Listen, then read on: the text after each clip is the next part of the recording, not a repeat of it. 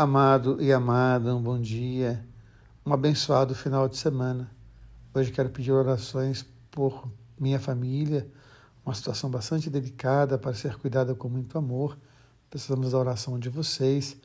Quero pedir também oração pela menina Helena, menina muito especial, muito querida, que se encontra internada. Orações pelos seus pais, o Elton e a Aline, pela sua irmã, a Alice. a gente está em oração por essa casa, por essa família. E hoje me lembro de uma história muito forte, muito bonita. Durante um bombardeio a uma cidade, as pessoas fugiam correndo e de repente havia uma criança carregando outra criança no colo.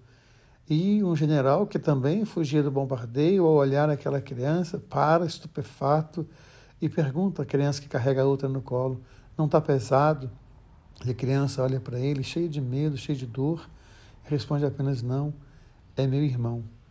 Essa história me lembra hoje a palavra de Deus.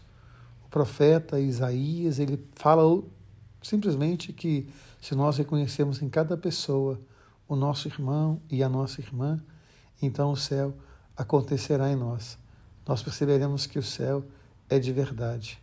Hoje eu fico muito assustado quando eu ouço tantas e tantas pregações dizendo que se preocupar com o outro é uma, uma maneira de arrumar problemas para a sua vida. É interessante porque toda a palavra, todo o evangelho, ele mostra exatamente isso. Jesus se preocupou conosco. O profeta Isaías se preocupa com seus irmãos. Jesus se esvazia por amor a nós.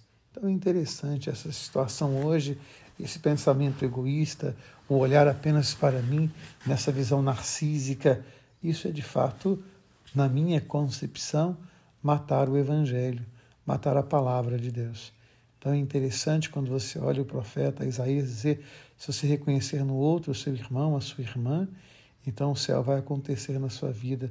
O céu não é não ter problemas, o céu não é não enfrentar dificuldades mas o céu é deixar o amor tocar e transformar as nossas vidas.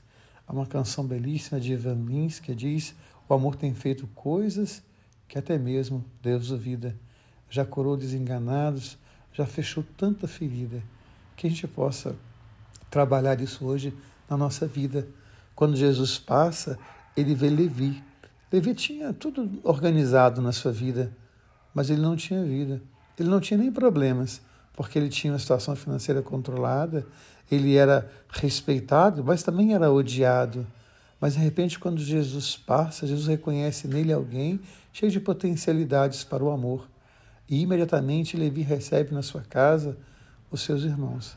Ele recebe na sua vida os seus irmãos, junto com Jesus. Esse texto é maravilhoso para a gente entender. Quando você reconhece no outro o irmão, você não evita problemas, mas você começa a conhecer um pouco do céu. Um beijo no coração, um final de semana abençoado. Deus ama você, Deus ama em você. Amém.